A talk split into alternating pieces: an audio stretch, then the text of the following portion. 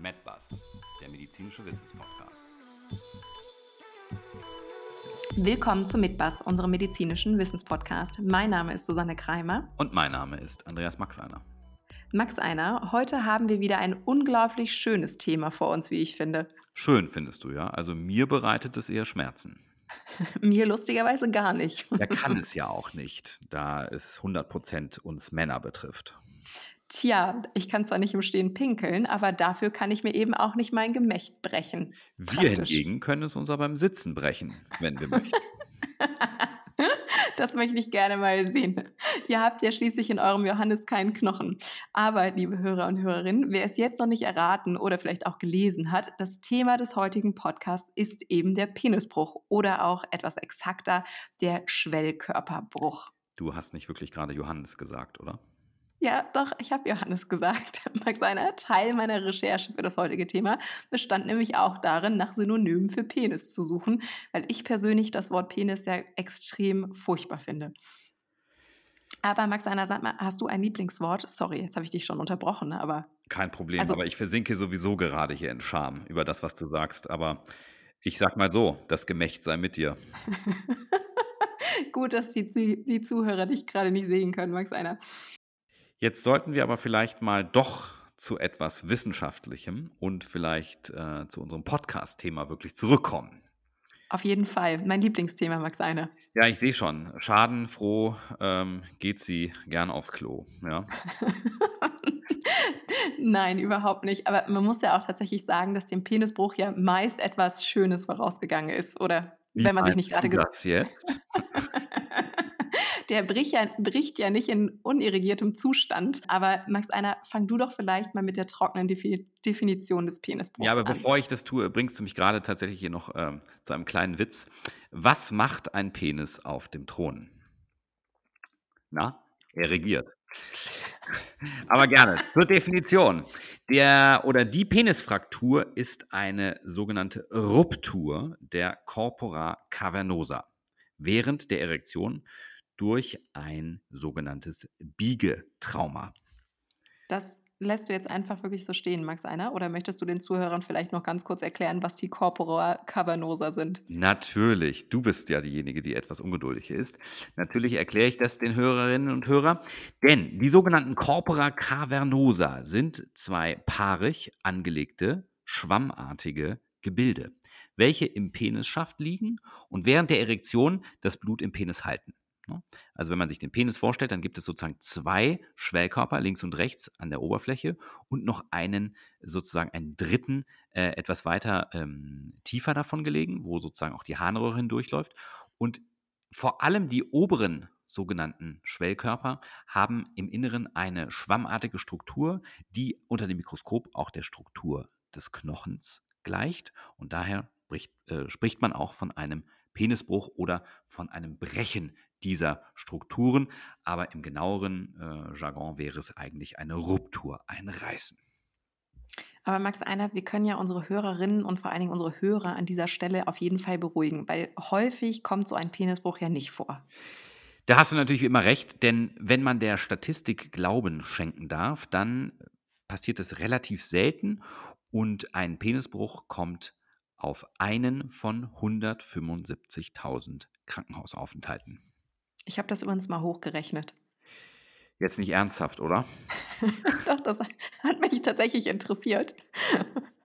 Tatsächlich habe ich das mal ausgerechnet, weil wenn man nämlich annimmt, dass es in Deutschland 20 Millionen Krankenhausaufenthalte pro Jahr gibt, dann kommt man gerade mal auf 100 Fälle. Aber Max Einer, magst du noch mal was zur Äthiologie sagen? Sehr gerne. Ich habe das äh, tatsächlich ja auch schon mal heute angesprochen. Was die Ursachen betrifft, so entsteht die Penisfraktur in der Regel durch ein sogenanntes Biegetrauma während des Geschlechtsverkehrs, insbesondere beim Herausziehen des Penis aus der Vagina. Oder eben auch aus anderen Körperhöhlen. Das lasse ich jetzt mal ganz unkommentiert, nicht? Man man muss das Kind doch auch mal beim Namen nennen. Aber, äh, tatsächlich gibt es dazu auch eine nette brasilianische Studie, die die Geschlechtsverkehrpositionen untersucht hat. Und spannenderweise ist bei dieser Studie rausgekommen, dass die Reiterstellung mit dem größten Risiko und die Missionarsstellung mit dem geringsten Risiko für einen Penisbruch einhergeht. Ja, das kann ich nur bestätigen, dass, also nicht autobiografisch, sondern aus der Klinik. Das ist tatsächlich so, dass die Geschichten, die die Paare äh, in der Nacht in der Rettungsstelle erzählen, immer gleiches. Die Frau saß oben und es kam sozusagen zu heftigen repetitiven Bewegungen. Die Frau rutscht ab und dann kommt sozusagen die klassische, das klassische Szenario des ähm, Klickgeräuschs und entsprechend der ganzen ähm, Symptomatik, die wir jetzt hier berichten. Repetitive Bewegung, Max einer, das muss ich mir mal merken. Aber lass uns vielleicht dann auch tatsächlich jetzt nochmal zur Klinik kommen. Also die Männer mit einem Penisbruch berichten ja bei Vorstellung in der, Rech in der Rettungsstelle häufig darüber, dass eben, wie von dir eben quasi gerade schon beschrieben, ein Wiegetrauma des irrigierten Penis ähm, es dazu gekommen ist und ähm, dann eben einhergehen mit diesem knackenden Geräusch. Tatsächlich. Und ganz, ganz typisch ist nach diesem Klickgeräusch die sofortige sogenannte Detumeszenz, also das sofortige Abschwellen des Gliedes oder Weichwerden des Gliedes und Ausbildung eines sogenannten Penishämatoms, also eines riesigen blauen Flecks, eben genau an dieser Stelle, wo es zu dieser ähm, Ruptur gekommen ist. Manchmal kann der Defekt auch tatsächlich unter dieser derben Penishaut auch direkt tastbar sein. Und typischerweise zeigt der Penis auch in diese Richtung, wenn es nicht am oberen oder unteren Rand ist, eine Deviation, also eine leichte Ausrichtung in diese Seite, auf der diese Ruptur stattgefunden hat. Und wir sollten hier dann vielleicht noch ergänzen, dass tatsächlich es auch zum Blutaustritt aus dem Meatus ähm, kommen kann und das dann halt auch ein Hinweis für eine begleitende Harnröhrenverletzung ist. Aber Max, einer, vielleicht gehen wir jetzt direkt mal in die Diagnostik über. Sehr gern. Also, sage ich mal, Blut aus der Harnröhre, das ist schon eher der seltene Fall, aber es ist tatsächlich so, dass man das mit beachten sollte bei der Inspektion als Ärztin oder Arzt in der Rettungsstelle. Ähm, also, tatsächlich ist als erstes eine sogenannte Inspektion, also eine körperliche Untersuchung, also eine genaue Betrachtung des Penis und Abtastung des Penis äh, indiziert. Und dann nimmt man sich das äh, Ultraschallgerät, einen sogenannten Oberflächenschallkopf, so ein ganz flacher Schallkopf, mit dem man dann auf den, den, auf den Penis auflegt. Und dann kann man tatsächlich diese derbe Tunica albuginea, die kann man tatsächlich sozusagen als relativ helle weißliche Struktur, man sagt auch echoreiche Struktur sehen und kann tatsächlich dann diese kleinen Unterbrechungen darstellen. Ähm, wenn, man, wenn das nicht ausreicht, kann man sozusagen auch eine sogenannte Kavernosonographie machen. Das heißt, man kann auch hier Kontrastmittel in den Penis einspritzen oder eben das Ganze fortführen und tatsächlich eine MRT des Penis machen, auch mit Kontrastmittel, wo dann tatsächlich im Laufe dieser MRT-Bildgebung auch das Kontrastmittel, der, der Kontrastmittelaustritt dargestellt werden kann. Aber ganz wichtig ist, ähm, Frau Kollegin, dass, äh, bevor du über die Therapie sprichst, dass natürlich die Frage sich hier stellt für die Hörerinnen und Hörer, ob die betroffenen Patienten vielleicht einen Gips bekommen, wenn der Penis gebrochen ist. I wish, seiner I wish.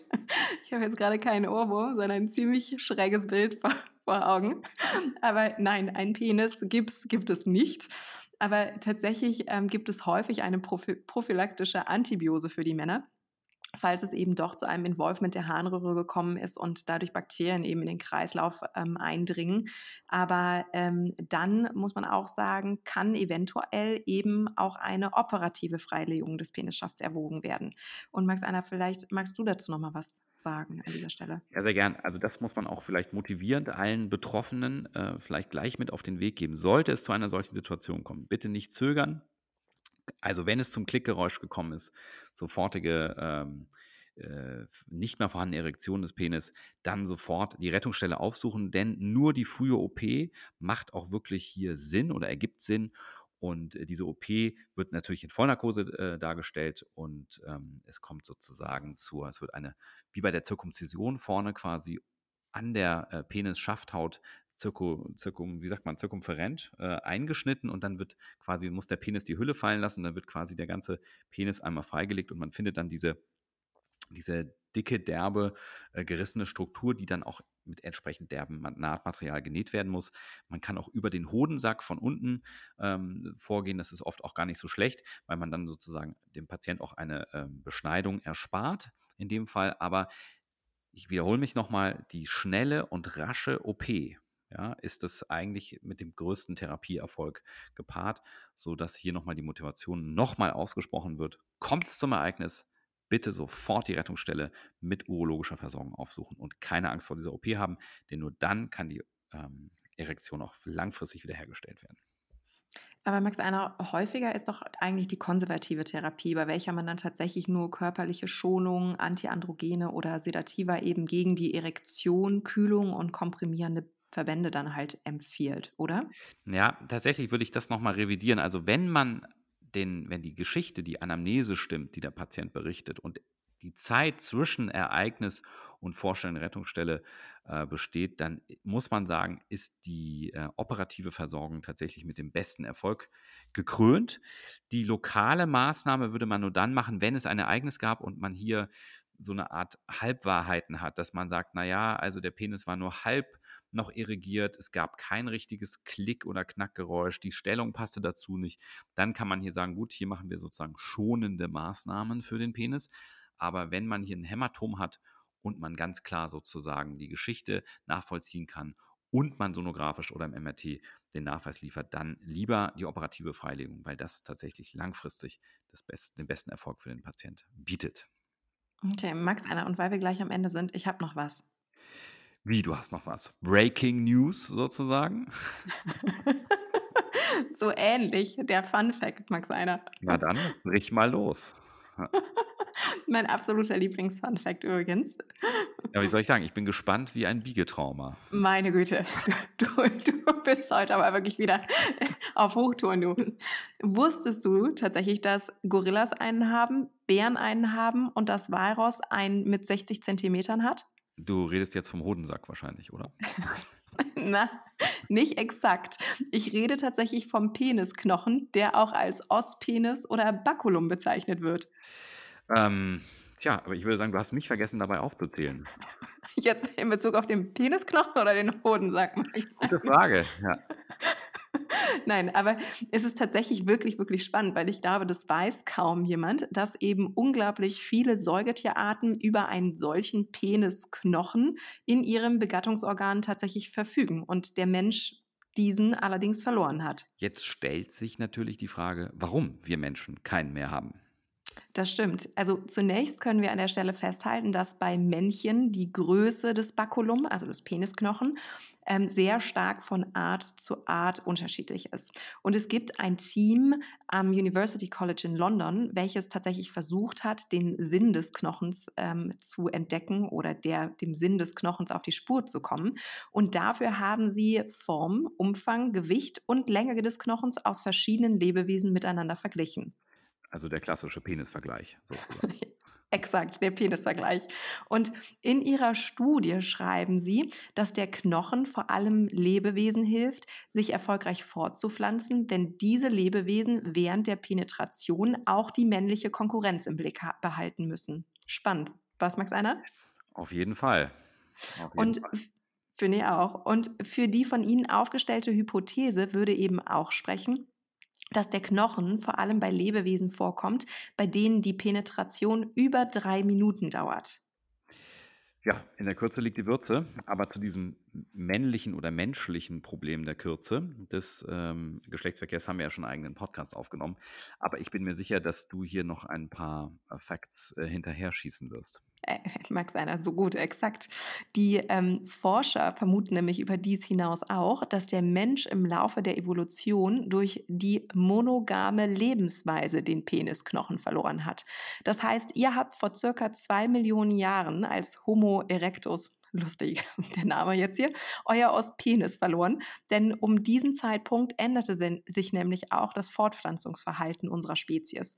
Und ab dann konntet ihr euch quasi beim Sex ganz auf eure Partnerin konzentrieren und ungestört zur Ejakulation kommen, statt gleichzeitig die angriffslustigen und testosterongeladenen Konkurrenz abzuwehren. Tja, wie Captain Kirk bei Raumschiff Enterprise immer sagte, faszinierend. so, ein, so ein schönes Schlusswort, Max Einer. Und damit würde ich sagen, verabschieden wir uns von heute auch von unseren Hörern. Wir wünschen Ihnen einen wundervollen Abend und freuen uns, Sie auch beim nächsten Mal wieder begrüßen zu dürfen. Ihre Susanne Kreimer. Und ihr, Andreas Max Einer.